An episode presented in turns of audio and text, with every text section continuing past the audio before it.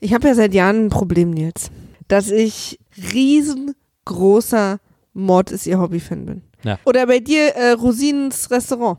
Absolut.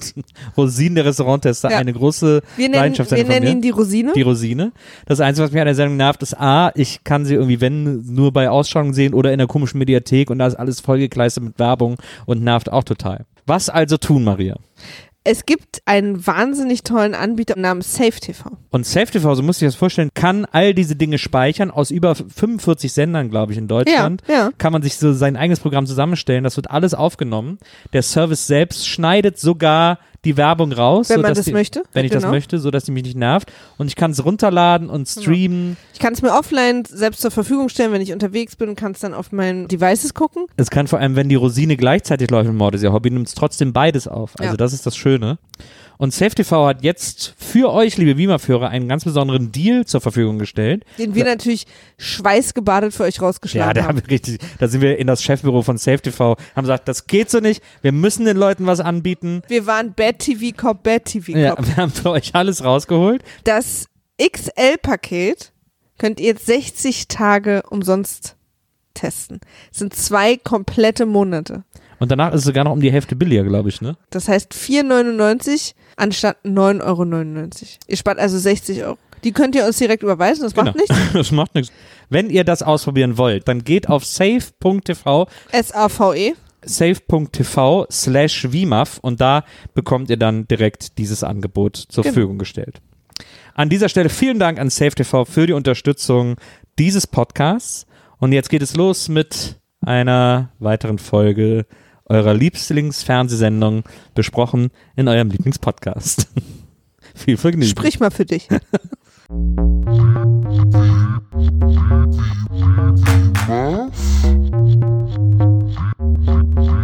Wiedersehen,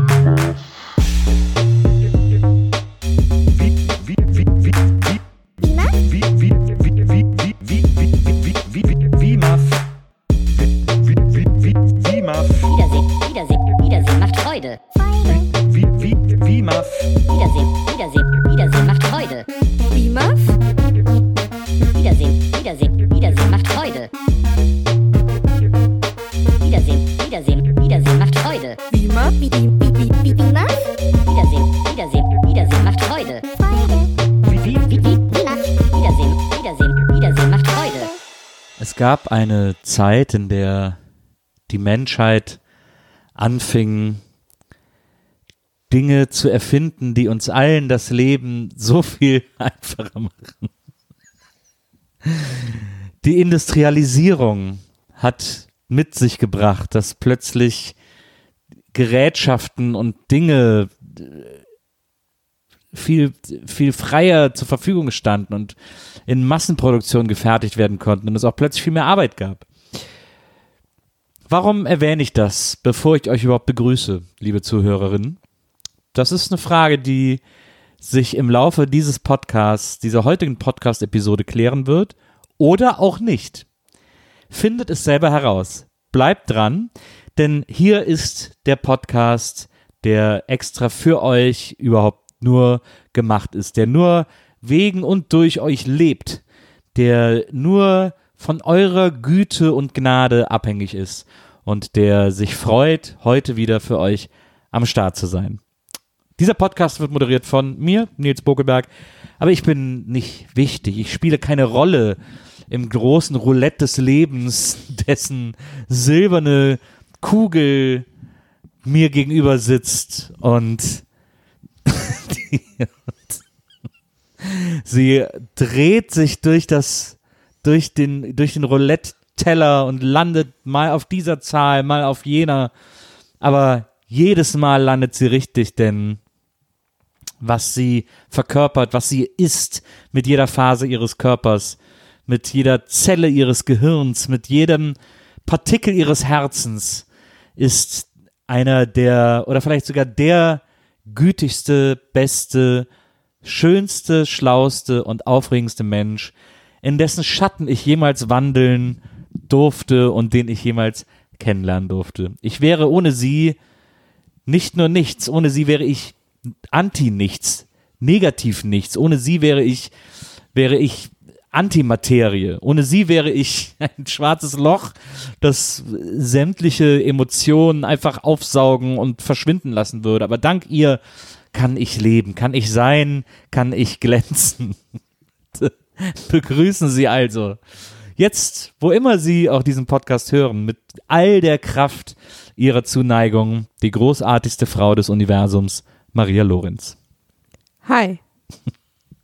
Maria, so eine Einleitung muss, glaube ich, sein für das, was wir heute zu besprechen haben, denn ähm, was die meisten Leute gar nicht glauben oder ich glaube mittlerweile schon viele glauben, aber vielleicht einige auch gar nicht wahrhaben können oder wollen, ist, dass wir heute mal wieder, Ostern ist gerade vorbei, da ging es ja auch darum, dass Jesus sozusagen für uns stirbt, unsere Sünden auf sich nimmt und für uns leidet und du nimmst unsere Fernsehsünden auf dich und leidest für uns durch jede Folge der, jede alte Folge der Lindenstraße, um uns an deiner Katharsis teilhaben zu lassen, die aber doch leider so unterhaltsam ist.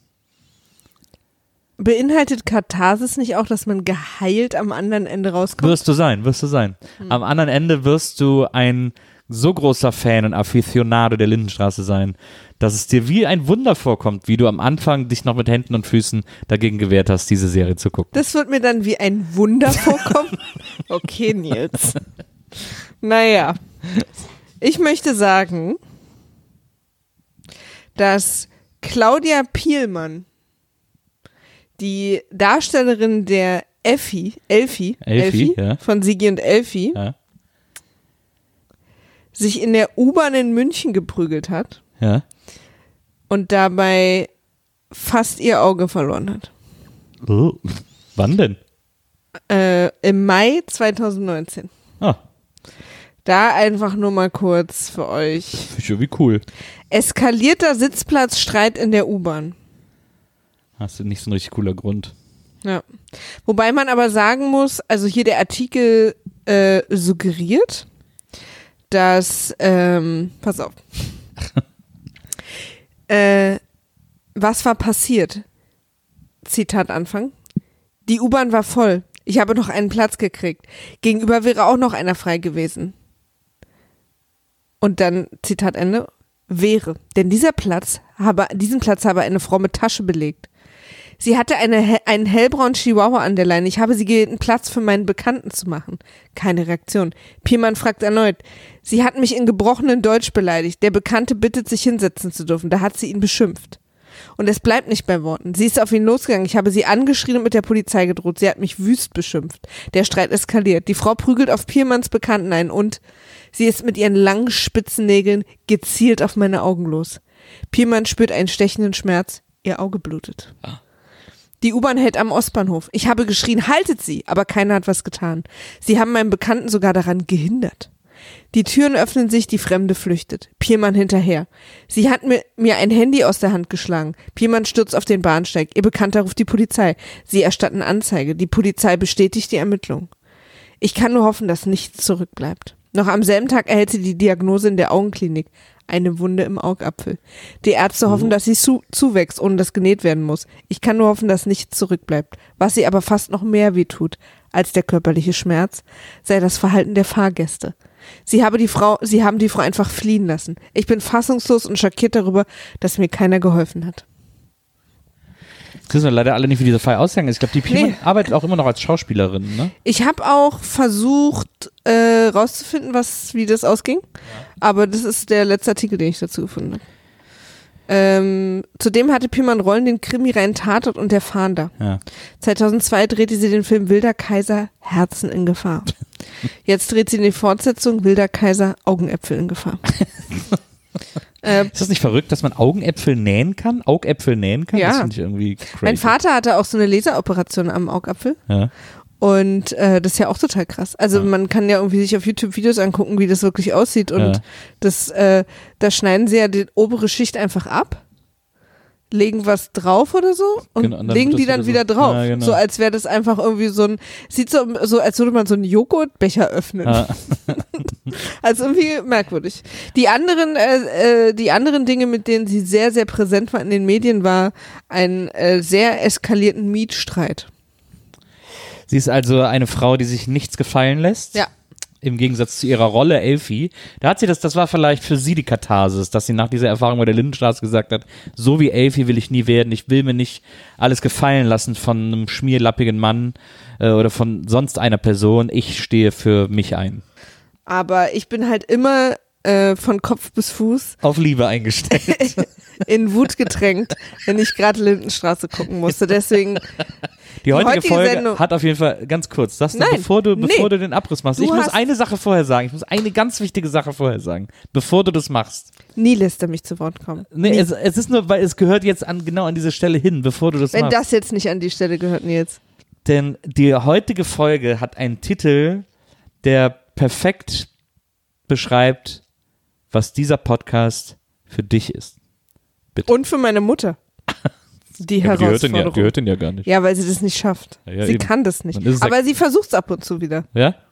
Hat sie gesagt, oder was? Na, kann man ihr das glauben? Ist sie da, Ja, sie hat letztens ist sie da kredibel? sie hat letztens was gesagt, was nur in einer Folge passiert ist.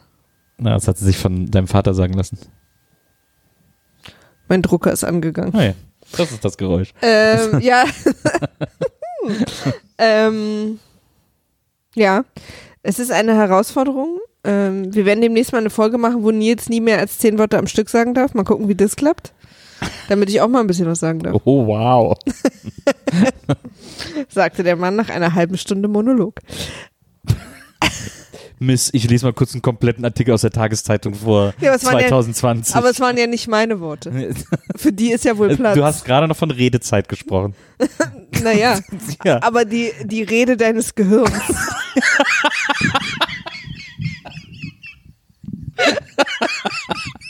Das war nie abgemacht.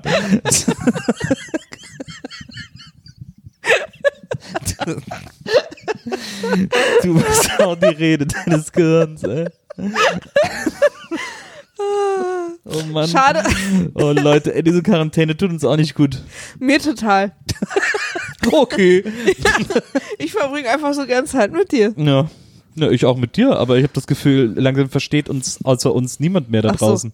Na, aber noch haben wir nicht, also was wir gut trennen können, ist, wenn wir wissen, dass potenziell jemand zuhört, dass wir nicht unsere Sprache So haben. wie jetzt gerade, oder? Ja. Ist ja geil, wenn wir eine komplett eigene Sprache entwickeln würden in der Quarantäne. Aber wir haben ja schon mal so eine Befürchtung gehabt, dass es bei uns ein bisschen dahin geht. ja, aber so eine Klatzang die Bock. Borster Candy Gluck. Du Kufma. Kufma. Okay. Die Herausforderung. Featuring? Die Herausforderung. Ja. Du hast gerade die Herausforderin gesagt. Ja, aber ich habe mich nur versprochen. Die, also ich habe die Herausforderin gesagt. Ja. Also Ring. Ah ja, Ring. Ja, ich habe mich versprochen. Okay. Darf ich das noch? nee. Nee. Featuring. Die Natur findet immer ein Loch. Tanjas Tanz. Das lauteste Aquarium der Welt. Ich habe eine Seilbahn geerbt. Ein Tennismagazin. Das ist ein Kampfmama. Viele ähnliche Dinge haben wir aufgeschrieben, aber auch viele äh, unterschiedliche Dinge. Wie findest du schon mal Okay, meine, wow. Teaser für Ja. die heutige Folge? Das ist wirklich, weil, weil wirklich ich und die Hörer, und ich nenne mich da durchaus zuerst, weil es mich mehr quält als euch und ihr mich ja hier alle Der Esel nennt sich durchzieht. immer selbst zuerst. Na, der gequälte Esel nennt sich immer selbst zuerst. ähm, Esel hört sich ja immer gequält an. Ne? Dieses Ja, das hört sich immer so nach Schmerz an. ja. Entschuldigung, Maria. äh, Ich habe versucht, hier ein Gespräch am Laufen zu halten, aber es sollen wohl eher Monologe heute werden. Nö, ich glaube, du hast einfach gerade mal wieder versucht zu unterbrechen, was ich sagen wollte. Nein, überhaupt nicht. Ich will ja hören, was du sagen wolltest. Wir haben uns jedenfalls schon länger gefragt, ob, wenn ich das Featuring vorlese, du viele gleiche Sachen oder auch sehr viele unterschiedliche Sachen aufgeschrieben hast, weil das ist ja auch eine Rubrik, die wir immer machen. Ich habe natürlich auch noch mehr aufgeschrieben als nur mein Featuring, habe mir da aber natürlich ein paar witzige Sachen rausgesucht, weil das ist ein bisschen die Idee davon. Nils Buckeberg. Maria Lorenz? Okay. Wir fangen an bei Tanja und Henny in der Küche. Ja. Also bei Grieses in der Küche im Prinzip.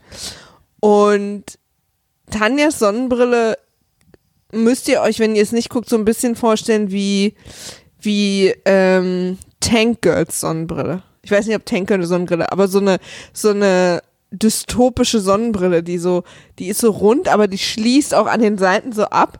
Und ich finde, äh, bei dieser Tank Girl Verfilmung, das wäre, ich weiß nicht, was sie, sie hat auch eine Sonnenbrille getragen, ich weiß nicht welche, aber das wäre so eine gewesen, so knallige Farben, aber halt auch so zu und so komplett dunkel.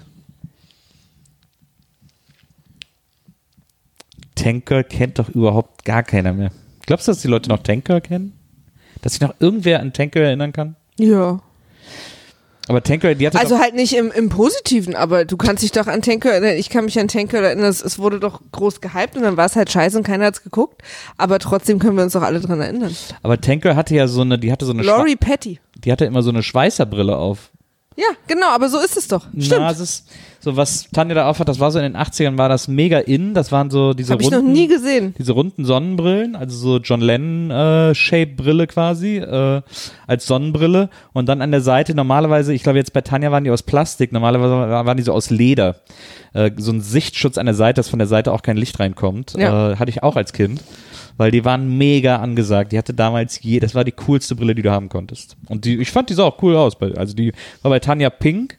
Wie gesagt, ich glaube, bei ihr waren die Seiten aus so hartem Plastik. Ähm, sah zumindest so aus. Ich glaube, es gibt auch wirklich niemanden in der Lindenstraßenserie, der mehr die, die 80er in sich vereint wie Tanja, als Tanja. Ja, ja. Weil, also so die 80er Jugendlichen, die Haare, das ist so krass 80er.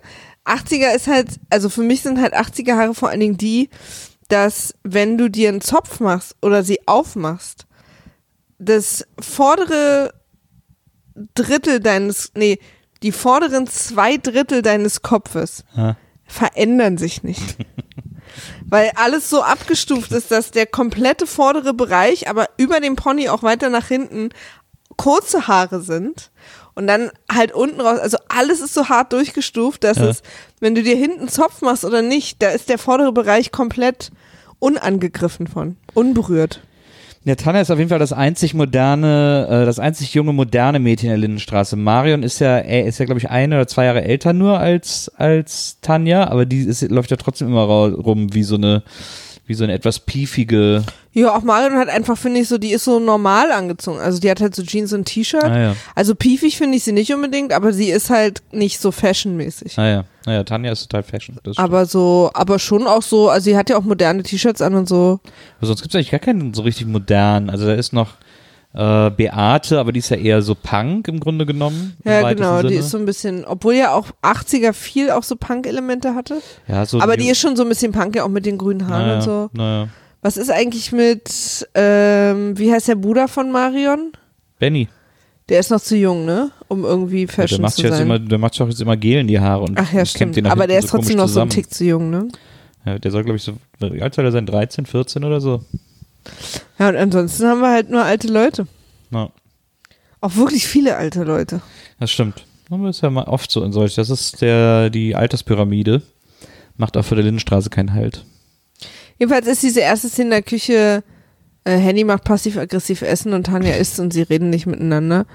Und ich glaube, wenn äh, als Handy dann auf Klo geht, schreibt Tanja schnell einen Zettel, dass sie beim Training ist und dann ist sie weg und sie haben nicht miteinander gesprochen. Genau. Und Tanja fährt aber dann quasi mit zum Training, äh, Henny. Aber das hat auch keine weiteren Auswirkungen. Nö, das haben wir auch gar nicht, das kriegen wir auch nicht so richtig gezeigt. Sie Ich dachte, da passiert dann jetzt irgendwas oder irgendwie so. Aber wir sehen sie später nur zurückkommen, unkommentiert. Ja. Nee, es ist irgendwie, äh, bei denen hängt der Haussegen gehörig schief. Ja, seitdem ja äh, Tanja eine Ansage gemacht hat. Ja, also da ist Dass hier nichts zweideutig ist. Da ist irgendwie nicht so richtig, da ist nicht so richtig gute Laune bei den beiden. Ähm, wir sehen dann Elfie und Gabi in der Waschküche. Bist du noch bei mir, Maria? Oder? Ja, ich überlege gerade, was sie gesagt hat. Sie hatte doch so einen coolen letzten Satz. Wer hat den coolen Letz- In der Folge. Nee, letztes Mal. Ach so. Weißt du noch? Nee, ich habe jetzt meine. Tanja, aber weißt du noch, dass wir doch so gelacht haben, Mama, es ist nicht zweideutig, es ist, und sie hat dann aber Ach nicht so. eindeutig gesagt, sondern irgendwas anderes. Nee, hat sie dann nicht sogar eindeutig, war nicht der Witz, dass sie dann. Ach ja, sie hat Ja, ja, sie hat eindeutig, gesagt. eindeutig gesagt. Es ist eindeutig. Ja.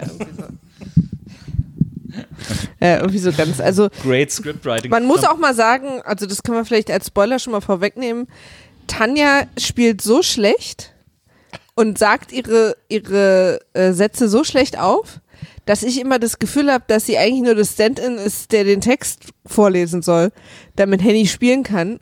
Und die eigentliche Schauspielerin aber dann nicht wiederkam und sie das dann nehmen mussten.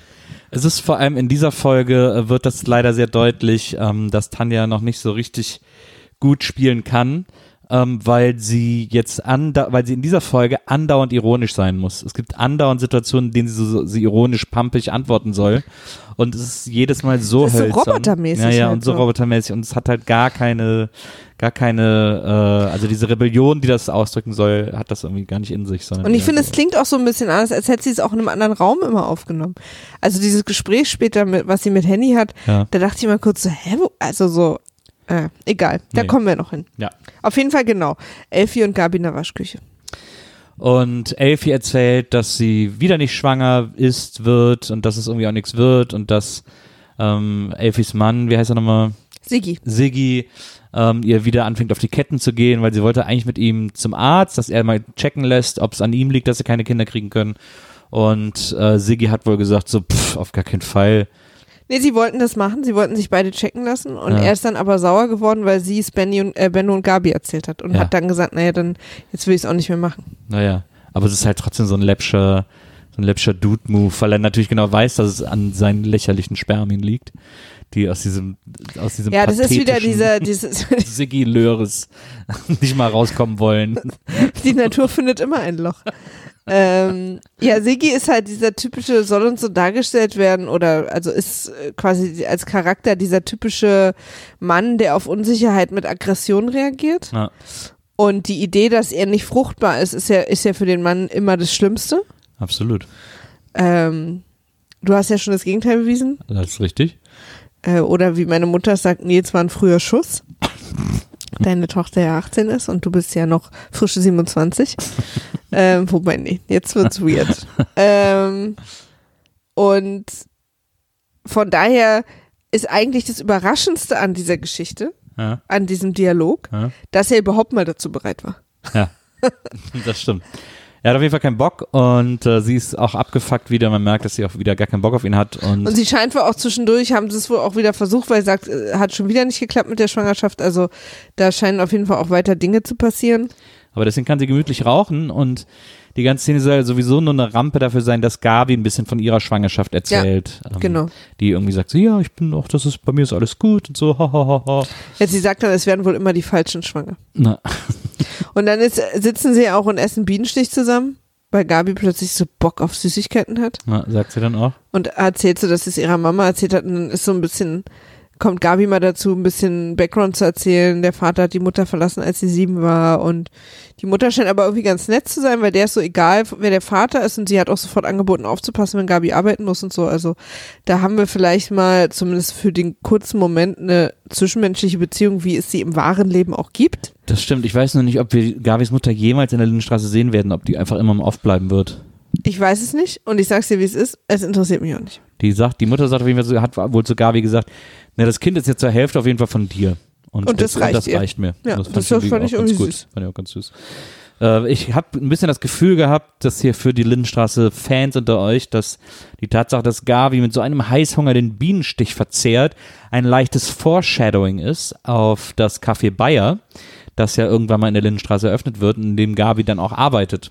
Ähm, ich weiß allerdings, oder ich glaube, dass zum Zeitpunkt, als diese Folgen geschrieben und gedreht wurden, noch überhaupt keiner wusste, dass das Café Bayer jemals in der Lindenstraße auftauchen wird. Du weißt Aber jetzt es- auch nicht, ab wann es das gab. Nee, aber es wäre doch schön, wenn das so eine Art Foreshadowing war. Ja. War es auf keinen Fall, aber könnte man jetzt so lesen, wenn man will. Wir können ja, für uns kann jetzt alles Foreshadowing sein. Ja, das stimmt. Auf jeden Fall kommt von der Mutter dann auch dieser wunderschöne Satz, den du ja eingangs schon zitiert hast und auch gerade eben nochmal. Ähm, Ich habe ihn natürlich verkürzt äh, wiedergegeben, aber bitte. der Satz ist, die Natur findet immer ein Loch im System Genau. ähm, äh, zu Gabis Schwangerschaft, warum sie schwanger geworden ist. Weil Gabi sagt, so ein Zufall, habe ich einmal die Pille nicht genommen, dann wäre ich sofort schwanger. Und dann hat die Mutter gesagt, die Natur findet immer ein Loch Ja. im System. Gabi hat das auch so ein bisschen zu spät gesagt mit dem im System, dass einen der Satz erst echt noch gewundert hat auf diese Geschichte hin. Ja. Aber gut, muss sie selber wissen. was in dieser Serie auf jeden Fall dann auch in der nächsten Szene wieder klar wird, ist, wie krass Maike wirklich das vergessene Kind in dieser Ja. Straße ist. Es Maike so ist wirklich Albtraum. völlig lost. Und ich würde mittlerweile auch komplett verstehen, wenn die einfach, wenn die einfach sagt, wisst ihr was, sich hier in den Grundigbus setzt, der da immer um die Ecke fährt und einfach sagt, ich, ich, also es kann ja nirgendwo schlimmer sein als hier. Genau. Maike sitzt zu Hause und will einen Brief an ihren Opa schreiben, der ja gerade auf großer Weltumsegelung ist, mit äh, Bertha zusammen. Und äh, sie fängt an, den Brief zu schreiben. Lieber Opa, ich hoffe, dich erreicht dieser Brief äh, in Korfu. Und dann fällt ihr auf, hm, wie schreibt man eigentlich Korfu? Dann geht sie zu ihrem Vater, der liegt aber gerade im Bett, halb besoffen und pennt. Und dann sagt sie, Papa, wie schreibt man Korfu? Mit K oder mit C? Und der Vater wacht gerade erst auf. Also Kinder haben da ja oft nicht so dieses Verständnis dafür, dass man im Schlaf Sachen noch nicht hört. Ja. Ich kann mich zum Beispiel auch erinnern, meine Tochter, als sie so klein war, als sie so sechs, sieben, acht war oder fünf, von vier, fünf an, wenn die nachts einen Albtraum hatte, dann äh, ist sie immer zu mir ans Bett gekommen, hat aber nichts gesagt, weil sie sich nicht getraut hat, mich zu wecken. Ja. Und ich bin dann immer davon wach geworden, Und dann dass stand sie mein so Kind davor. stumm vor, bei mir vorm Bett stand. Und ich liebe mein Kind über alles, aber es ist die gruseligste Art, geweckt zu Ja. werden. Mitten in der Nacht Aber das kenne ich total. Das kenne ich total. Äh, das habe ich auch gemacht. Man traut sich dann nicht, die Leute zu wecken. Ja, ja, ich glaube, ich habe das als Kind auch gemacht, keine Ahnung. Obwohl ich glaube, ich bin auch ganz oft bei meinen Eltern einfach ins Bett ge geklettert, weil ich es da so gemütlich fand. Das weiß ich echt gar nicht mehr. Ich habe wahnsinnig viel im Schlaf erzählt. Ich habe Augen auf und erzählt.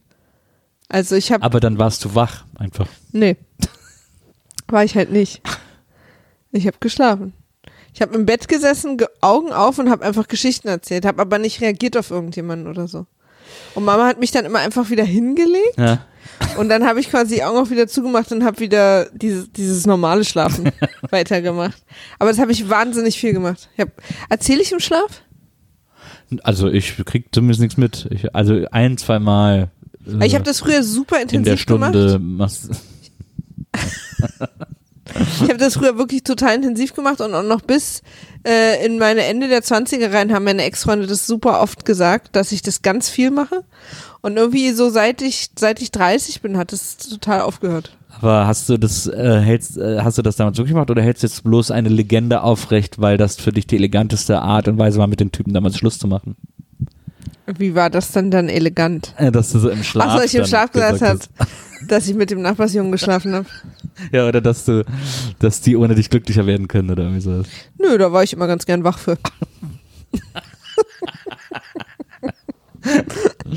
Ich hatte, äh, als ich äh, in der Grundschule war, war ich in ein Mädchen verliebt mit feuerrotem Haar, Christiane, und die hat mir dann mal erzählt, weil ich habe dann auch so ein bisschen so mit der abgehangen und so, und die hat mir mal erzählt, das muss so in der zweiten Klasse gewesen sein, oder vielleicht war es dritte, dass sie mal nachts schlafgewandelt ist und ins Schlafzimmer ihrer Eltern gegangen ist und ihrem Vater ein Kissen aufs Gesicht gedrückt hat.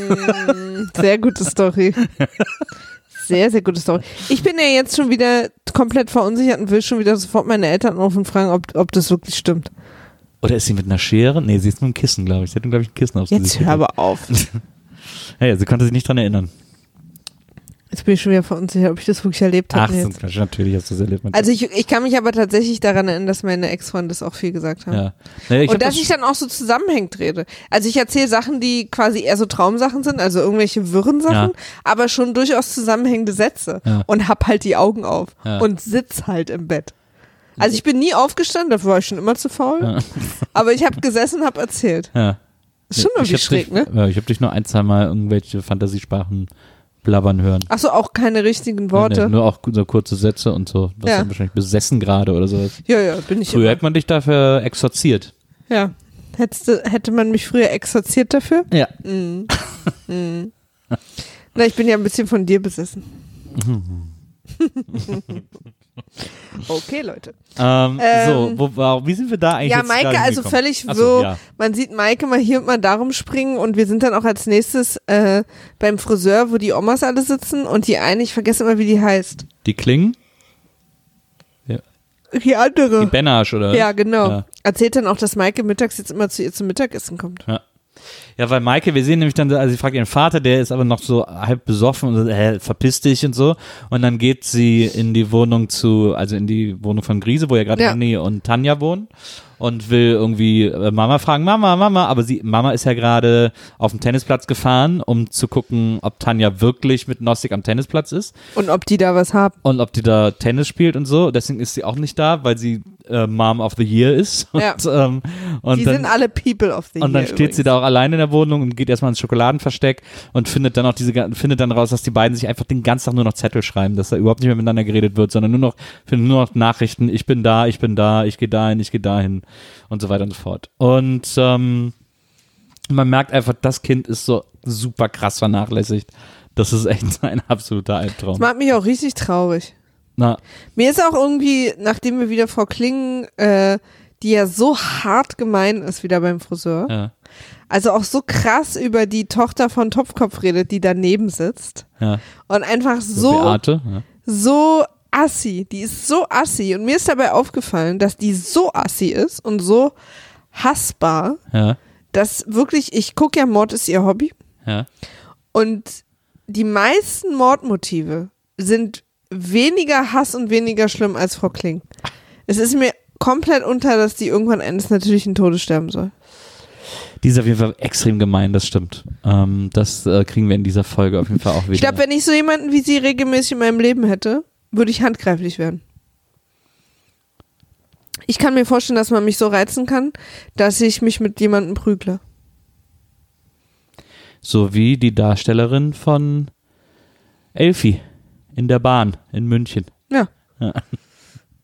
Wenn jemand in gebrochenem Deutsch seine Tüte nicht von deinem Platz nimmt. Du, ich prüge mich eher mit Leuten, die mit sehr klarem Deutsch mit mir sprechen.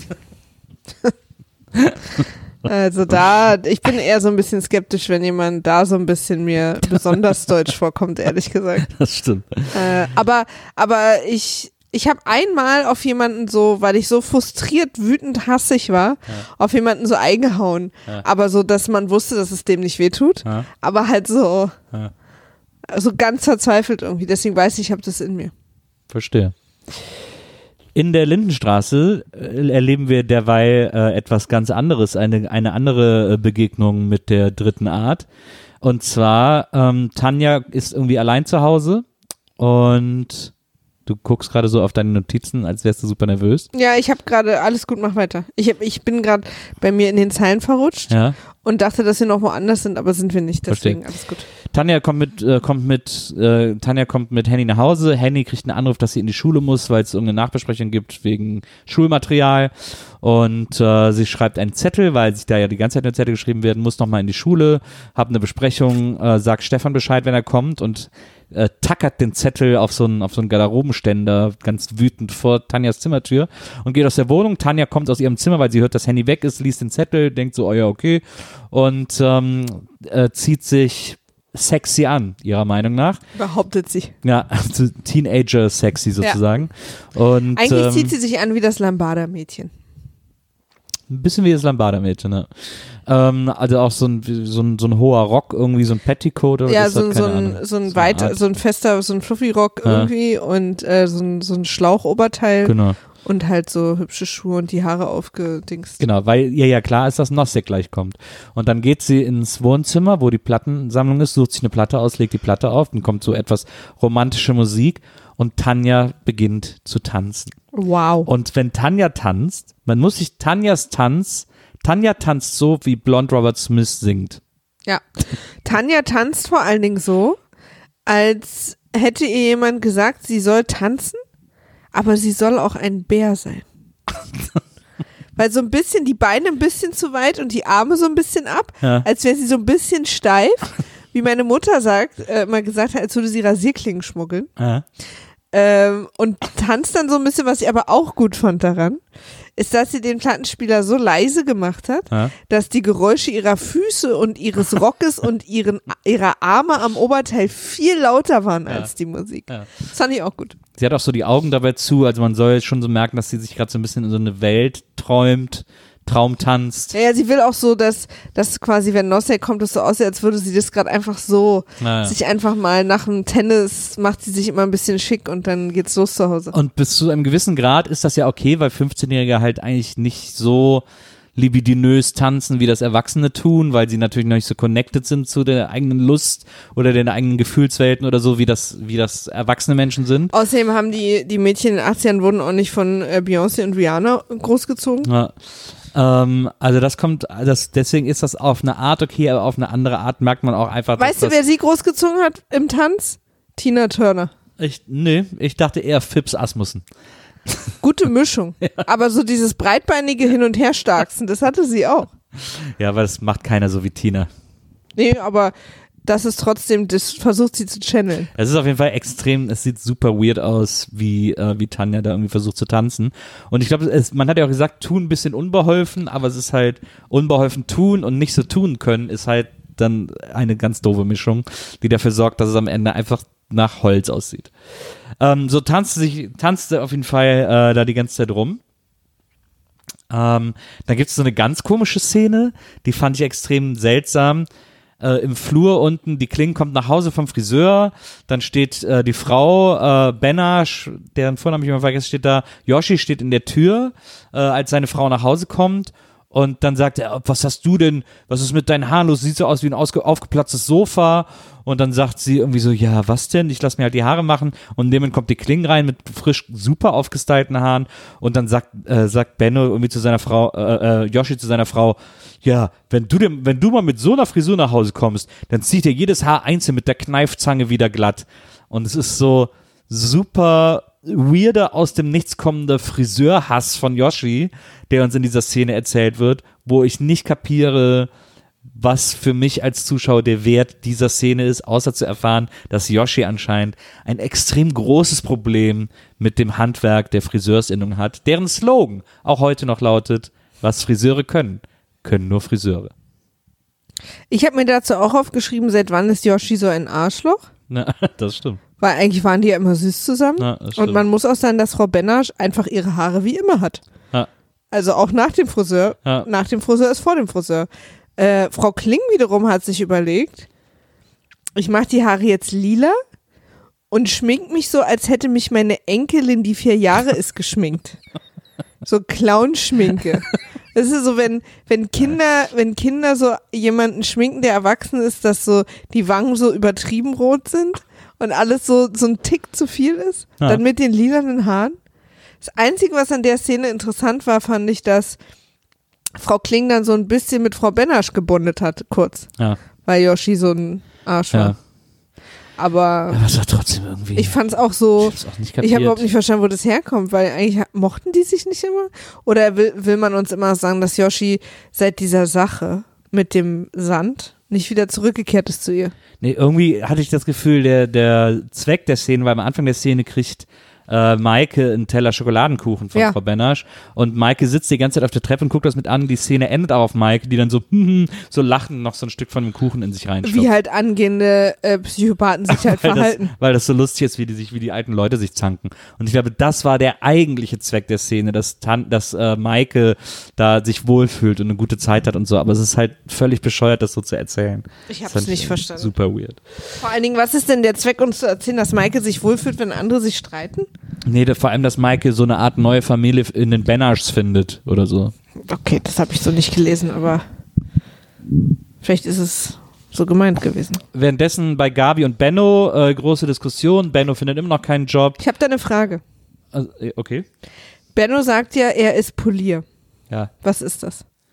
Äh, das sind die am Bau. Polier ist am Bau. Was machen die? Keine Ahnung. Mauern und so, glaube ich. Aber sind es nicht Maurer? Ja, aber Polier ist, ist, ist glaube ich, was höher gestelltes am Bau, wenn mich nicht alles täuscht. Ich glaube, das ist so, ist der Polier nicht der Vorarbeiter von den Maurern oder irgendwie sowas. Ich guck mal kurz, So, ja? ja? so Dann eine typische mal weiter. Bausache.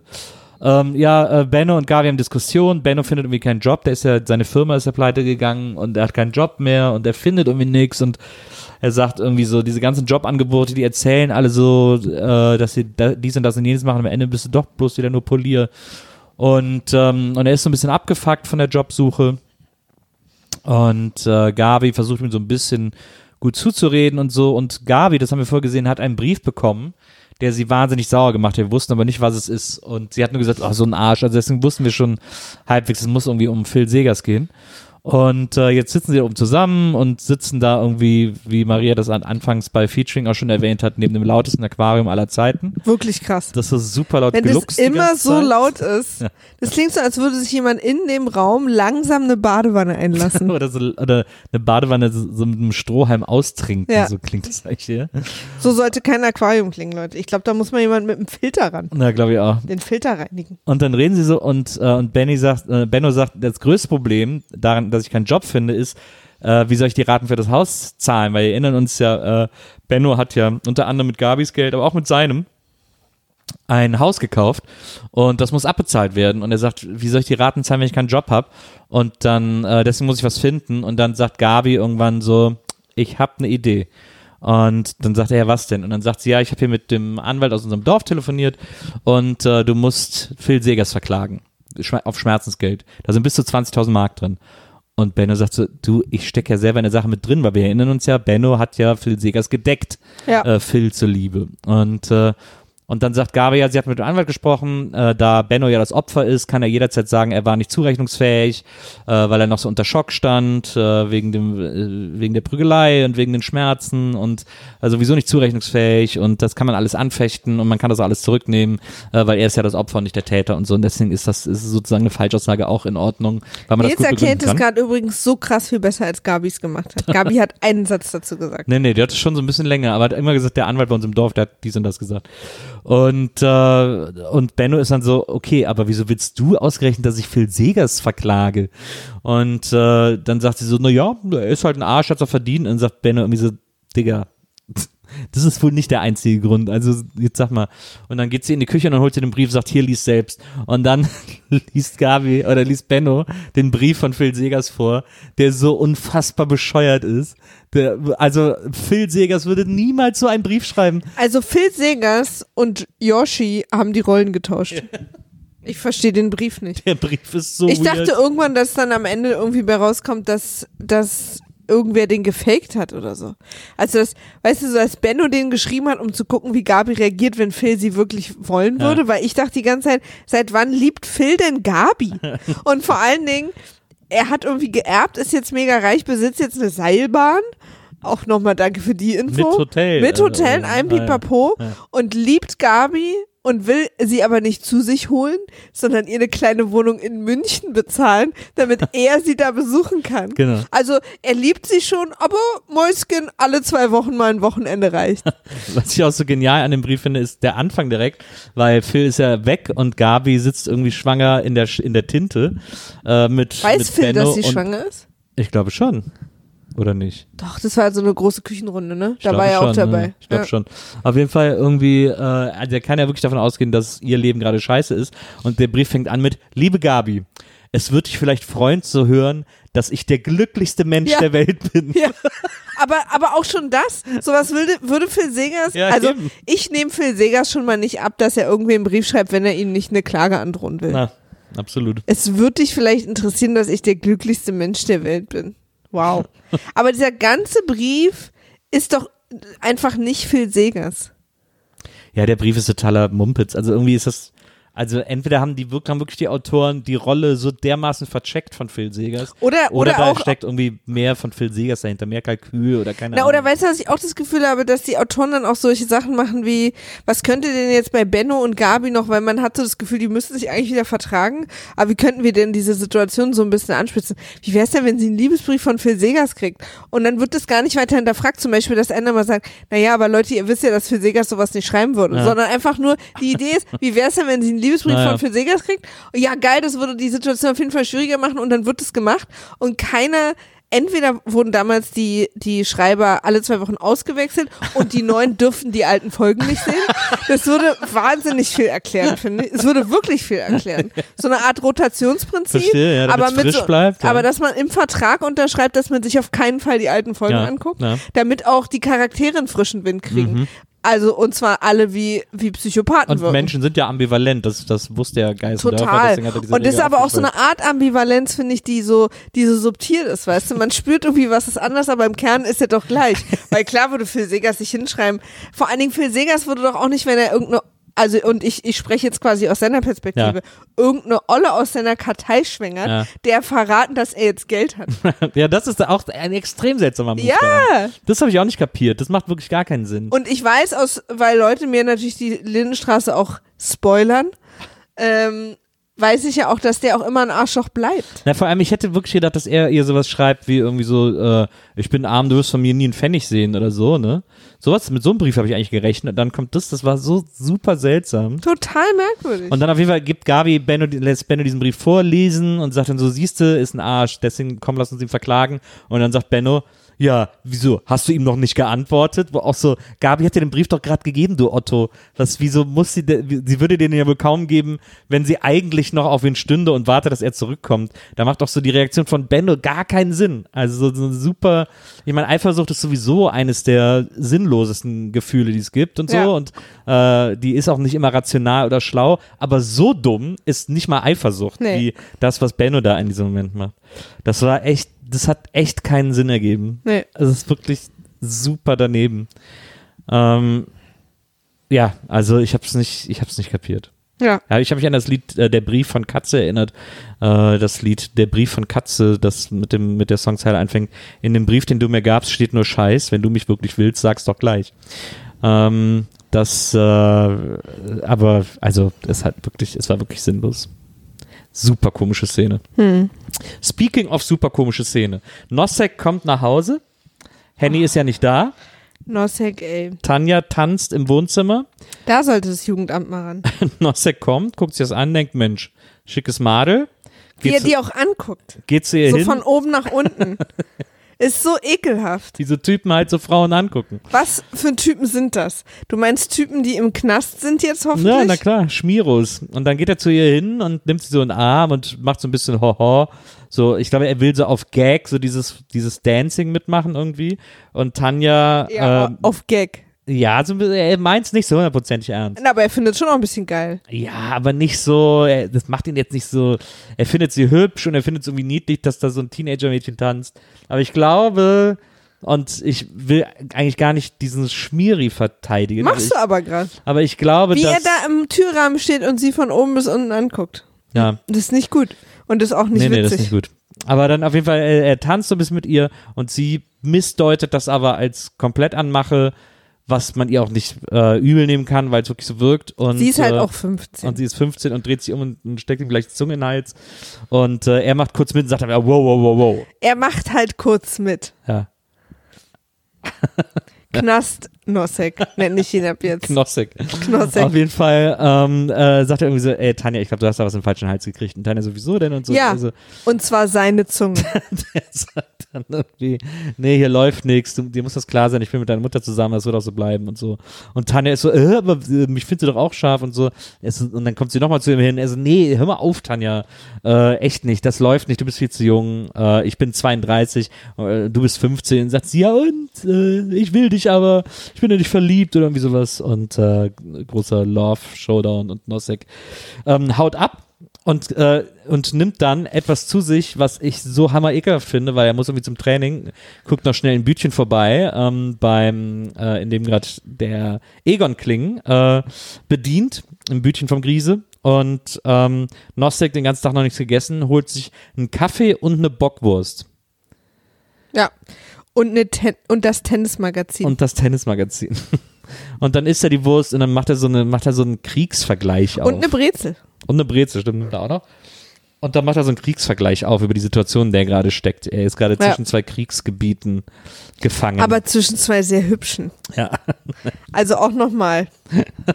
Nichts hier mit witzig, witzig, Nils. Naja, naja. Auf jeden Fall ist Du magst Nosek, ne? Nee, ich mag ihn nicht. Ich mag, nicht- also ich mag ihn nicht. Also ich habe keine Sympathie für ihn, aber ich finde so Figuren natürlich gut, die so schmierig äh, und fies sind und so. Ja. Das sind natürlich immer Aber die ich- interessanteren Figuren. Ich darf es dir halt nicht durchgehen lassen. Ich, Ich ähm, darf hier halt, ich darf halt hier in dem, in diesem Raum keine Sympathie für diese Art Humor stehen lassen. Das ist auch keine Sympathie für den Humor. Ich glaube nur, tatsächlich, ich glaube auch, dass das noch viel, viel schlimmer wird zwischen den beiden. Ähm, ich glaube Klasse. aber, ja, ich glaube aber, dass sozusagen, ich will das ja gar nicht verteidigen, ich glaube nur, dass in der Szene es so war, dass sowohl Nosseks Spiel so schlecht war, als dass das viel zu lüstern rüberkam und eigentlich nicht so lüstern geschrieben war. Als, also ich glaube, dass es, dass quasi die Figur Nossek im Drehbuch gedacht an dieser Stelle noch eine Ex, noch ein Exit, noch eine Exit-Möglichkeit hatte, sodass man hätte denken können, ah nee, der will ja nichts von der und so, so dass es dann nachher quasi umso schlimmer ist. Ja, ja. Ähm, also das muss- glaube ich. Es ist ja auch in den, in den 80ern war ja auch der lüsterne Onkel noch nicht so schlimm empfunden wie jetzt. Es gab ja in den 80ern auch einen. Also wenn man einen, so an so Filme denkt wie Eis am Stiel und so, da sind ja immer so die älteren Männer, die so lüstern nach den jungen Mädchen sind. Und da sind die Mädchen alle erst 14 bis 16. Ja, es gab ja in den 80, bis in die 80er hinein, bis in die 90er hinein auch immer noch ein riesengroßes Faszinosum für jede Art von Lolita-Story. Ja, Das war ja Absolut. eine Sache damals immer. total. Also schon allein Lolita. Na, alleine Was tausendmal Lolita verfilmt eine wurde. krasse Lolita-Story. Ja. Ja, Aber auch so, also auch diese, diese witzigen äh, Tittenkomödien aus den 80ern, die ja. Ja. so immer so Jugendkomödien waren, wo es ja so Peephole und irgendwie am Strand halt so Eis am Stiel und diesen Ja. ganzen Quatsch. Ja. Da gab's ja immer den lüsternen Onkel, der quasi kurz mal sich an, an seiner Nichte vorbeigeschoben hat und Na so. ja, na ja. Und damals war das ja irgendwie schrecklicherweise auch einfach irgendwie okay. Ich meine, ich habe es ja damals auch nicht schlimm gefunden. Ja. Ähm, war natürlich auch noch viel jünger, aber auch noch viele Jahre später nicht. Und jetzt sind wir halt alle so ein bisschen erwacht. Ja, Und dann ist sowas zu gucken, fühlt sich für mich extrem unangenehm an. ja. Zum Glück. Und wenn jetzt Leute wieder so aufschreien, so, ja, sie, früher gab es halt viel mehr, worüber wir lachen durften, denke ich nur so, nö, es war nur einfach faul. Es gibt wahnsinnig vielen guten, schlauen Humor. Ja. Und ich habe überhaupt schon gar nicht, auch weil ich mit dir zusammen bin, weil ich das Glück habe, mit dir zusammen zu sein, keine Sekunde das Gefühl, dass, ähm, weil ich über sexuell übergriffigen Humor nicht mehr lachen darf, dass ich weniger lache im Leben. Ja. Ich lache immer noch genauso viel. Ich lache halt nur über schlauere Sachen. Ja. Oder über Sachen, die sich ein bisschen mehr Mühe geben. Das ist immer, wenn ich das so lese im Internet, dass quasi alle witzigen Sachen so, man, man darf, muss zum Lachen in den Keller gehen, so man darf über nichts Ja. mehr lachen. Das ist so ein, das ist so ein Vorwurf äh, von so, von so Menschen, die, die, wo ich mich immer so drüber ärgere. Also auch wenn Comedians das sagen, ne, Ja. dass sie diese Witze nicht mehr machen dürfen. Ja. Wo ich denke, ja, jetzt musst du nämlich arbeiten. Jetzt musst du dich hinsetzen und musst dir darüber im Klaren werden, Schocker, dass es auch noch andere witzige Sachen gibt, außer Tittenkrapschen, Ja. was man seinem Publikum erzählen kann. Und ich kann dir ja sofort auch 35 tolle Comedians aufzählen, die damit nie ein Problem hatten. Ja, absolut. Äh, das sehe ich genauso. Nur war ja die Nossex-Szene jetzt nicht lustig gedacht, aber klar, wir waren jetzt bei Eis am Stiel und so bei diesen ganzen Ja, Komödien. ja, aber so dieses, dass ich glaube auch, dass diese Nossex-Szene genauso äh, so ein bisschen schon so ein Schmunzeln, als er da im Türrahmen stand und ich will quasi auch nur sagen, dass ich das in den 80ern, also zu der Zeit, in der es erschienen ist, Ja.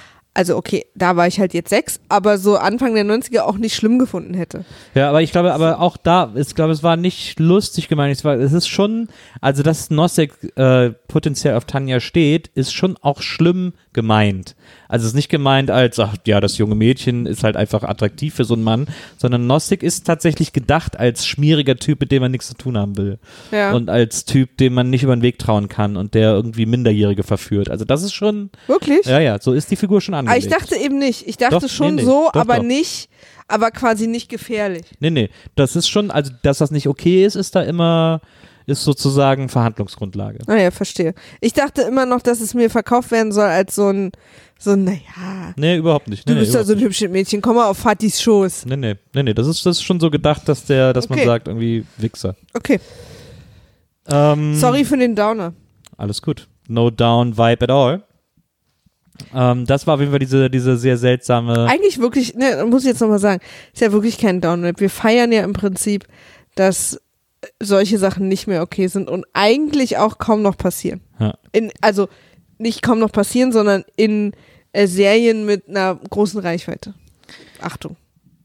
Dann äh, sind wir später wieder, dann vergeht ein bisschen Zeit, dann sind wir wieder bei Henny, die jetzt äh, Essen macht für sich und Tanja. Und zwar ganz Fondue. entspannt einfach Fondue unter der Woche. Nee, ja, aber sie sagt ja auch zur Feier des Tages, also es soll auch was Besonderes sein, weil Tanja sagt auch, das ist dann eine der Stellen, an der Tanja so versucht, ironisch zu spielen.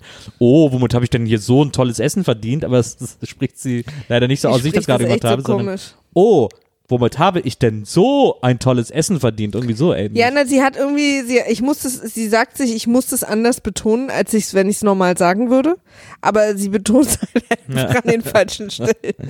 Auf jeden Fall sagt dann äh, erstmal Handy sagt auch schön, dass wir miteinander reden, weil wir erinnern uns, die beiden haben sich ja nur Zettel geschrieben und äh, sagt dann so, ich habe gedacht zur Feier des Tages, weil ich wollte einfach mal ein bisschen mit der quatschen und ich will auch wieder, dass wir uns wieder nähern und dass wir jetzt hier irgendwie nicht die ganze Zeit so im, im Zank und Streit leben und so. Und deswegen habe ich gedacht, ich mache uns mal was Schönes. Deswegen habe ich uns ein besonderes Essen gemacht und dann entsteht ein Dialog zwischen den beiden, in dem Tanja im Grunde genommen die ganze Zeit auf Konfro ist, äh, so ein bisschen pubertär, aber auch so ein bisschen irgendwie so will so ihre Mutter herausfordern. Und will halt auch ihrer Mutter, das ist, also, sag, also, sie will ja ihrer Mutter andeuten, dass zwischen ihr und Nosek sowieso schon was lief. Ja, genau. Und da frage ich mich, stimmt es oder nicht? Aber wahrscheinlich ja eigentlich nicht, weil sonst hätte er ja nicht bei dem einen Kuss, weil dann hätte er einfach vorhin ist er fummeln können. Ja, ja, eben, er ist ja auch gegangen. Wir haben ja gesehen, dass er an der, an der, am Kiosk war und sich ein Würstchen geholt hat. Ähm, das war ja quasi in der Zwischenzeit. Also er ist ja. Also äh, sie, also er, was halt stimmt, ist, dass er sie nackt anguckt.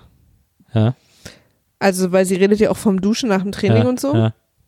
Aber da lief halt nichts und das unterstellt sie aber ja trotzdem so ein bisschen. Also, nee, nicht stellt, sondern deutet es ja auch ein bisschen an. Ne? Ja. Und geht halt Henny damit richtig auf den Sack. Äh, Henny ist dann irgendwie so, jetzt, Tanja, Nossi hat mir gesagt, da war nichts, sag jetzt, wenn da was war. Ähm, äh, oder sag halt, oder hör auf, so so hier andauernd solche Andeutungen zu machen. Und äh, Tanja sagt, ich mache keine Andeutungen. Ja. Was für Andeutungen? Und dann, und dann, sagt, dann sagt sie, äh, wenn das stimmt, dann kommst du sofort ins Internat. Und Ja, das sagt, fand ich auch so gut. Ja. Diese, diese Idee, dass wenn der Tennislehrer das 15-jährige Mädchen wirklich begrapscht hat, dass das 15-jährige Mädchen dann bestraft wird. Ja, aber dann sagt, das finde ich auch so gut, dass Tanja dann sagt, ja, aber Mutter, ähm, das wird nicht passieren. Eher gehe ich zu Papa oder zu Nosek oder so, denn ähm, äh, was sagt sie denn? Ich habe sowieso ein bilaterales Verhältnis mit ihm. So, Ja, nee, er hat, er hat, äh, was nee, nee, nee, ja, ja, er hat, äh, für ihn bin ich bilateral. Ja. Irgendwie so, sowas sagt was ganz komisches. Das Weil, weil so- sie quasi, weil sie ja auch sein Tennissternchen ist. Na, also wir, ich glaube schon, dass es eine, dass ich, ich glaube tatsächlich, dass so in den 70ern, 80ern ähm, sozusagen in, äh, äh, also es keinen höheren Bildungsgrad gab, aber ich glaube, dass äh, andere Dinge besser gelehrt wurden als heute, wie Sprache oder so, dass, dass ich glaube, dass Jugendliche sich gewählter ausdrücken. Ich musste mich immer daran erinnern, ich habe mal so eine Doku aus den 70ern gesehen, da haben die in einem Jugendzentrum äh, Jugendliche interviewt und äh, im Jugendzentrum in Leverkusen, so richtige Assi-Jugendliche und haben die alle so gefragt, irgendwie so, habt ihr schon mal Horrorfilme gesehen? Das war so eine Doku darüber, dass Jugendliche jetzt auf Video Horrorfilme gucken können und äh, dass das schlimm ist, dass die sozusagen den Jugendschutz umgehen, weil jeder kann sich eine Videokassette irgendwo besorgen und überspielen. So, ne? Also da soll es so darum gehen, so shocking für Eltern, eure Kinder gucken Horrorfilme. Das war so die Idee von diesem Film, der auch sehr lustig ist, sehr skurril und so, wenn man den heute guckt. Und da sind die am Anfang in diesem Jugendzentrum und interviewen diese Jugendlichen, die alle so rheinisch assi sind, ne? so wie wir, so wie das auch immer irgendwie so herzlich ist und so, aber die sprechen auch alle breit ist das rheinisch und so, so Leverkusener Blatt und so, keine Ahnung. Und ähm, und da ist es aber, da finde ich es jedes Mal, wenn ich, ich habe den äh, nämlich meinen Studenten immer gezeigt, als ich, als ich Dozent war, ähm, jedes Mal habe ich gedacht, das ist so krass, die reden alle, also so dialektmäßig und so ausdrucksmäßig und wie sich auch geben und so wie Assis, aber benutzen super gewählte Ausdrücke, die heute kein Jugendlicher mehr kennen würde. Ähm, woran ich so ein bisschen immer festmache, dass es früher, dass früher, glaube ich, eine extreme Fixierung auf Sprache in den Schulen stattgefunden hat, die heute nicht mehr, wo man so ein bisschen losgelassen hat, wo man gesagt hat, es ist wichtiger, dass die sozusagen die Inhalte kapieren und, und irgendwie benutzen können fürs Leben, als dass die sich jetzt in jeder, in jeder Lebenslage irgendwie immer gewählt ausdrücken oder so. Aber deswegen äh, gibt es, äh, also ist es nicht hundertprozentig unrealistisch, aber doch, sagen wir mal, zu 50 Prozent, dass ein 15-jähriges Mädchen überhaupt den Begriff bilateral benutzt in einem, in einem Wutgespräch. Ich muss auch sagen, dass das wirklich mein absolut geringstes Problem mit dieser Folge war. Ich fand das so weird, wie sie Also gesagt der hat, Film, ich äh, bin für ihn bilateral. Das ist so, hä? Wieso sagt sie das? Was soll das bedeuten? beidseitig bespielbar. Das äh, war für mich schon ein Problem. Aber okay, für dich halt nicht. Ich fand übrigens auch, äh, sie. Na, für- Ja, also natürlich ist es für mich, ich habe es auch aufgeschrieben übrigens. Also es ist ja nicht, es ist mir nicht durchgerutscht. Als, als Aber diese, diese Nummer 5 Lebtart und Weise, auf der sie dieses Gespräch geführt hat, hat mich halt einfach total fertig gemacht. was ich ihren schönsten Satz im Gespräch finde, als das Gespräch anfängt mit Henny und Henny irgendwie sagt so, ja, ich wollte wieder so ein bisschen mit dir Frieden schließen, deswegen habe ich hier irgendwie ein besonderes Essen gemacht. Da sagt Tanja zu ihr, äh, ach so, hier, äh, die- das Essen oder was, kommt die, kommt die mit, Mor äh, äh, äh, ich, Ja. wieso denn die? Ich weiß nicht mehr, wieso Nee, die, nee, na, die, die, die Mahlzeit oder irgendwie sowas. mit Moralsoße. Kommt die mit moralischer Soße oder wie? Und sie sagt auch Soße. Ich finde es so schlimm, wenn Leute Soße so aussprechen. Aber da sagt sie, kommt die mit moralischer Soße oder wie? Das ist, das ist ein geiler Satz. Das ist echt, aber am, am Ende erklärt sie einfach ihrer eigenen Mutter den Krieg. Ja. Aber wirklich, sie Ja. erklärt wirklich ihrer Mutter den Krieg. Naja, ich habe es ja gesagt, der Satz ist, äh, das ist ein Kampf, Mama. Ja. Sie sagt, Sie erklärt der Mutter, sie kämpfen jetzt um diesen Mann und äh, aber da wird wohl die Jüngere quasi gewinnen. so ein krasser Diss gegen die Mutter. Ja, Das ist einfach richtig Krieg und ich verstehe auch überhaupt nicht, wie ist denn diese Familie auseinandergefallen? So völlig lächerlich, ey. Das größte Problem in der ersten Folge war noch, dass sie irgendwelche Haferkekse gemacht hat zum Abendessen. Na, Und jetzt ist ein Kind komplett verwahrlost. Niemand weiß mehr, interessiert sich für dieses Kind. Das andere Kind schläft mit 15 Jahren mit, äh, mit ihrem Tennislehrer. Und der Tennislehrer vögelt gleichzeitig noch die Mutter. Und der Vater ist Alkoholiker geworden. na, Das ist echt so eine Soap-Opera-Eskalationsstufe, die. Schildknechts sind die große Eskalationsfamilie. Das Einer von denen Hammer. müsste jetzt eigentlich so ein verschollener Zwilling auftauchen. Aber von, also, es ist ja immer, diese Soap-Opera-Klischee ist ja immer, dass der böse Zwilling auftaucht, ne? Ja. Hier können halt nur gute Zwillinge auftauchen. weil die sind alle schon die bösen Zwillinge. Aber Tanja ist echt ein Horrorkind, muss man sagen. Ey, so ätzend. Da, hätte man ja wirklich schon ganz andere Erziehungsmaßnahmen anwenden müssen, als irgendwie nur zu sagen, das hast du aber fein gemacht. Das ist ja wirklich, ein- die ist ja wirklich ein Albtraum. Die ist ja wirklich, die ist ja so ätzend. Ja. Die hätte ich ja auch schon aufs Internat geschickt. ja. Aber, ist JWD. Ja, richtig JWD. Aber das ist natürlich auch so ein von der Mutter gelerntes Ding, ne? Diese Selbstgerechtigkeit, dieses nie zufrieden mit dem, was man hat und immer allen alles nicht gönnen und so. Wer gedacht hat, dass das der Cliffhanger war, der irrt. Denn dann kommt noch ein eine guter Szene. gewesen. Dann kommt Das noch, ist ein Kampfmama, wäre ein guter Cliffhanger das stimmt, gewesen. aber dann kommt noch eine Szene und zwar sind wir bei den Schildknechts zu Hause und es klingelt, äh, also bei Franz und ähm, Maike und es klingelt und Maike geht an die Tür und da steht diese Jugendamtsfrau, die wir vor ein paar Folgen schon mal bei Maike und Franz und gesehen mit haben. ihrem Versicherungsvertreter. Und zwar äh, mit dem Gerichtsvollzieher. Und das fand ich interessant, denn sie hat gesagt, sie haben ja unseren Brief bekommen. Wir sind jetzt da, um Maike abzuholen und zu ihrer Mutter zu bringen. Und das finde ich, ich wusste nicht, dass das Jugendamt dann mit dem Gerichtsvollzieher kommt. Kriegt Maike jetzt auch einen Kuckuck auf die Stirn geklebt oder Ja. was? Das war irgendwie so ein bisschen, dieser Gerichtsvollzieher, sie gehen auch in die Wohnung rein, so leicht scary irgendwie und Maike haut dann ab. Und äh, das ist aber irgendwie so, also da will doch gar kein Kind mitgehen. Das ist doch super gruselig, wie die da, wie die da auftauchen und so. Wir nehmen ihr Kind jetzt mit.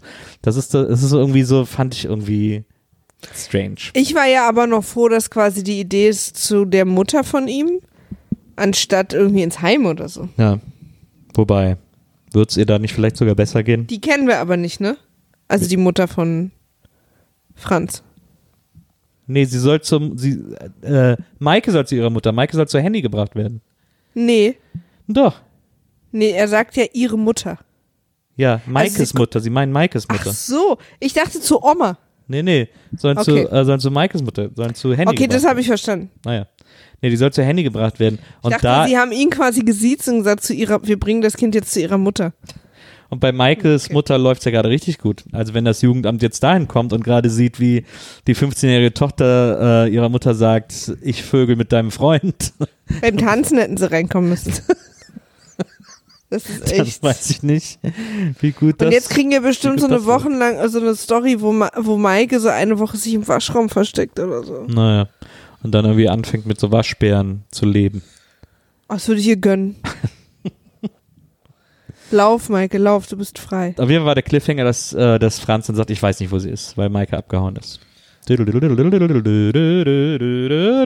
zwei Wochen gucken wir die nächste Folge. Wahrscheinlich. Dieses, dass wir das jetzt alle zwei Wochen, machen und dafür nur eine Folge, ist natürlich jetzt gerade einfach so ein bisschen auch so eine Quarantäne-Sache, weil wir ähm, ohne Gäste euch jetzt, also so. das stimmt. Wenn Ne? ihr das gar nicht aushaltet, dann müsst ihr das sagen, dann überlegen wir uns was anderes. Aber, Ja, aber aber das wäre jetzt vielleicht ganz praktikabel, äh, ehrlich gesagt. ja. es ist auch tatsächlich so, wenn jetzt zwei Leute schreiben, wir halten das gar nicht aus, dann ist, k- können wir es deswegen natürlich auch nicht abbrechen. ich sag das nur mal. Ja, aber wenn diese, wenn diese Leute dann, wenn diese Leute das vielleicht in gebrochenem Deutsch schreiben und dir in die Augen greifen mit ihren langen bunten Nägeln.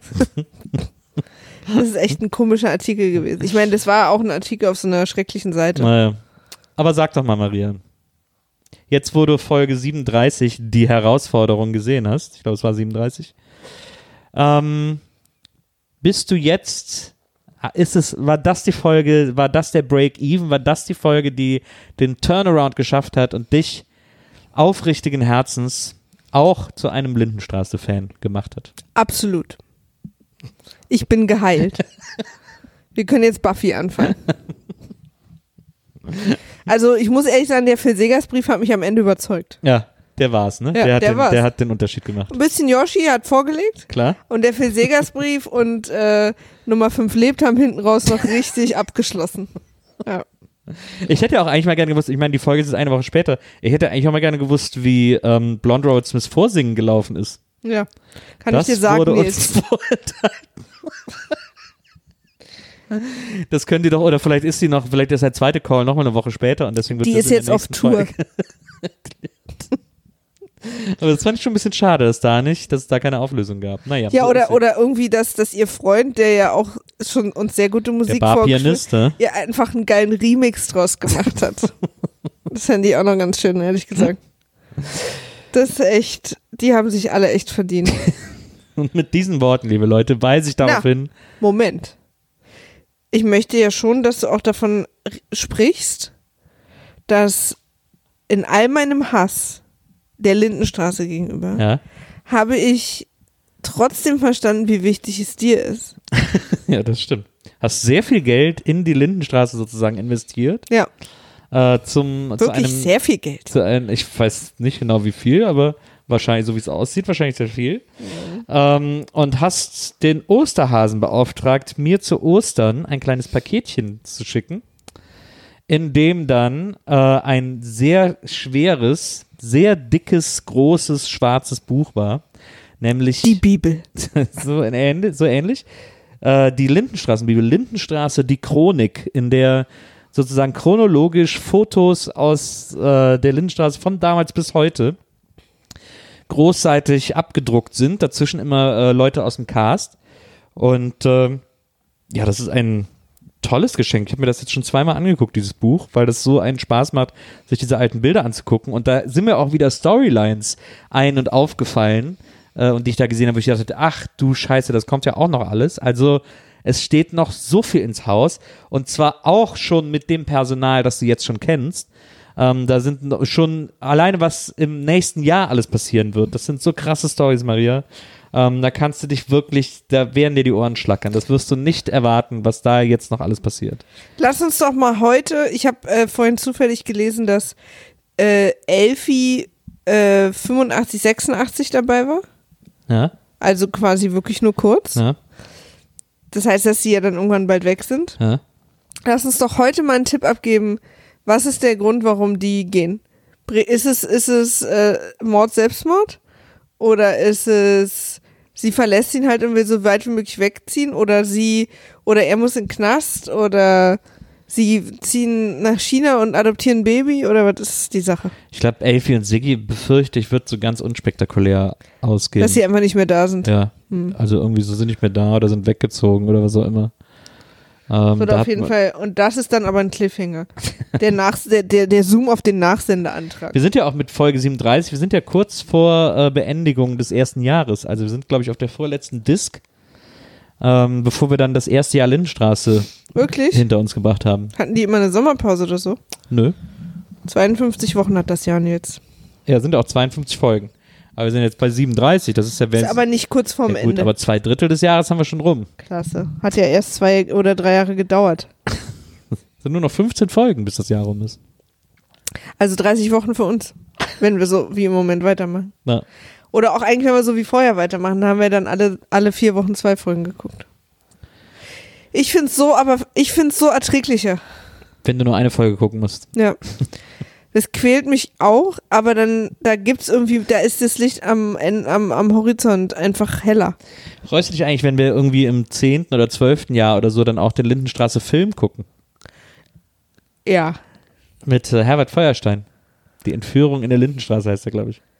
Das war auch immer so ein komischer Kauz, den ich nie verstanden habe. Was alle an dem so toll fanden. Der war schon gut. Und darüber sprechen wir in der nächsten War ja auch Folge. der Chefredakteur vom Mad Magazin, vom deutschen Mad Magazin. Das ist ja auch immer genau mein Humorkerbe gewesen. Ach komm, gab schon gute Sachen im Mad. Mad fand ich nie lustig. Nichts, du fandst nichts in Mad lustig. Also ich habe vielleicht eine Mad, ein Mad-Magazin in meinem Leben mal durchgeblättert. Okay. Aber das sind alles so hässliche Zeichnungen gewesen und so. Aber äh, Ist es nicht, ist Mad nicht so ein bisschen äh, Titanic nur als Comic? Glaub, Also von der Idee, weißt du, so eine Satire, ja, ja, so eine schon, Gesellschaftssatire. aber ja, aber etwas, aber ein anderer Humor als Titanic. Nicht so politisch, eher popkulturell. Ähm, aber ich sehe schon, wir machen einfach mal einen Zeitschriften-Podcast und jede vierte Folge ist dann eine, eine Mad-Heft.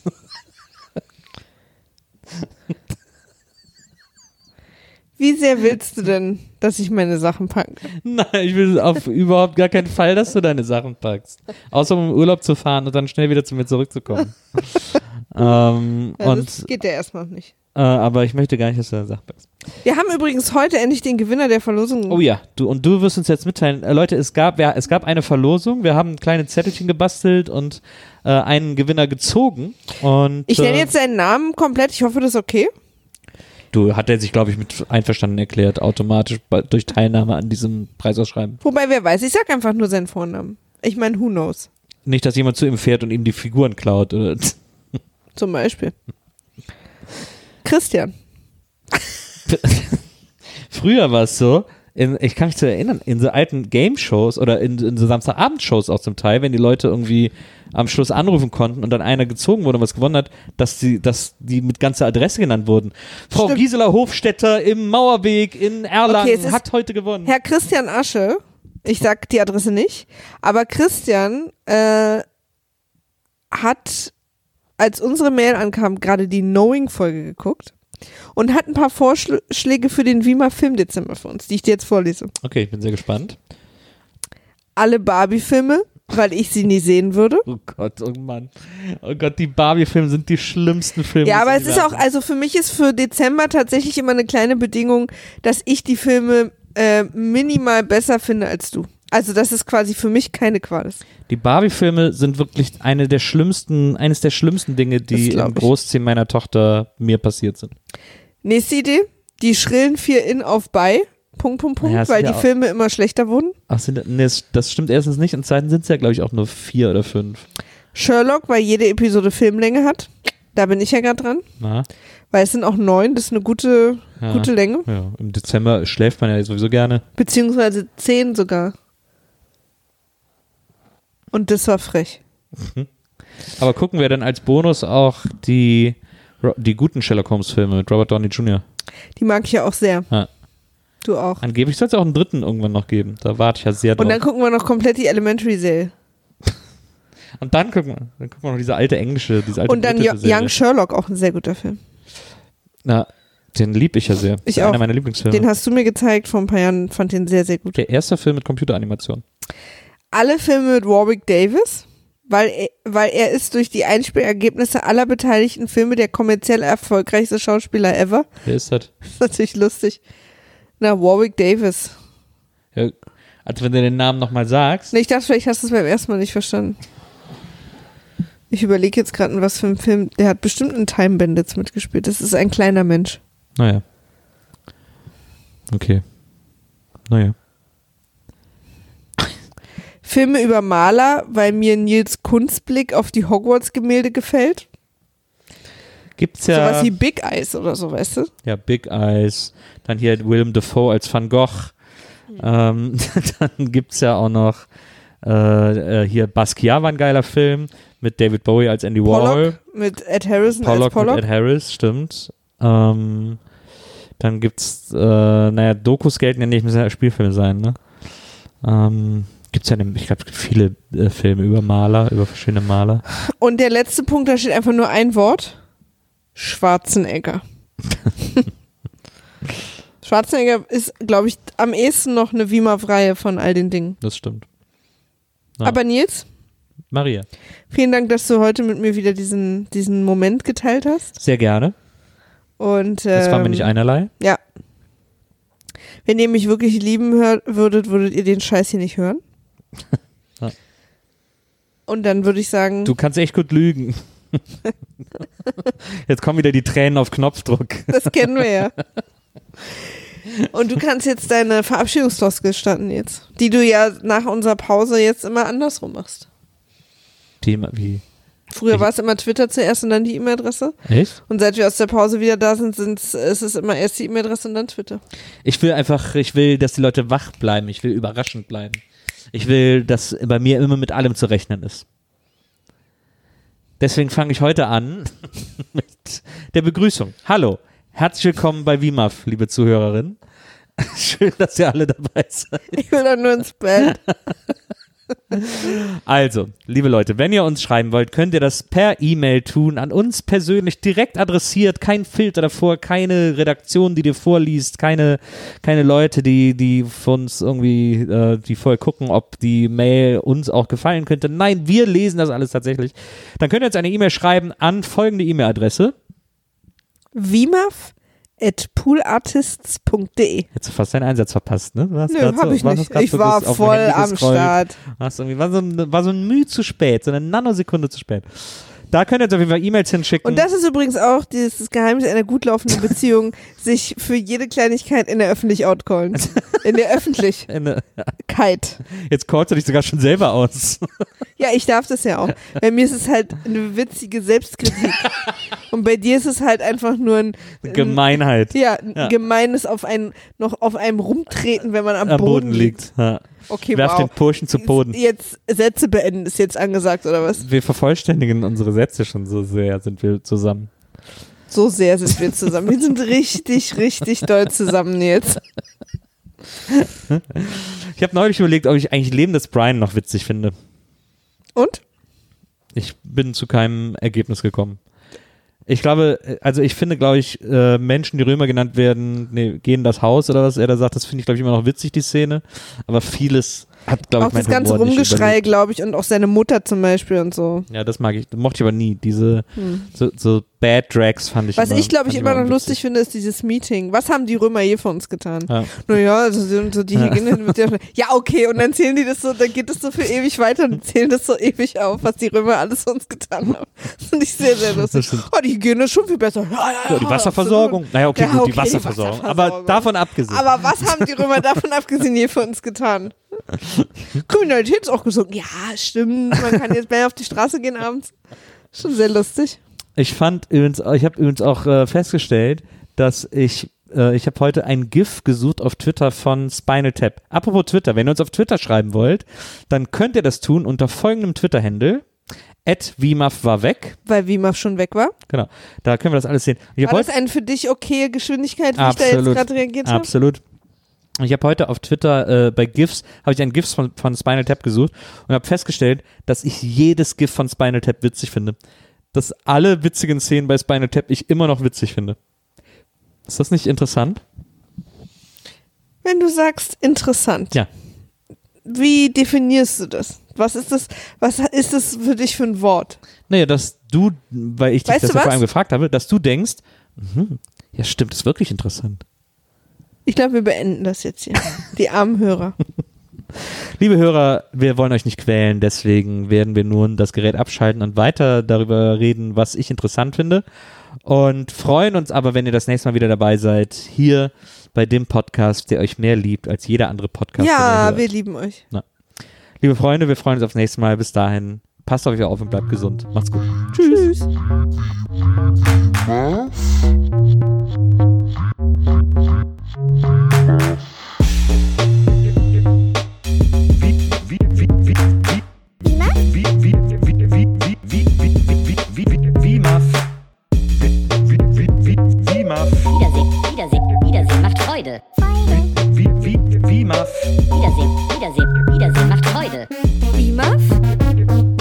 Wiedersehen, Wiedersehen, Wiedersehen macht Freude.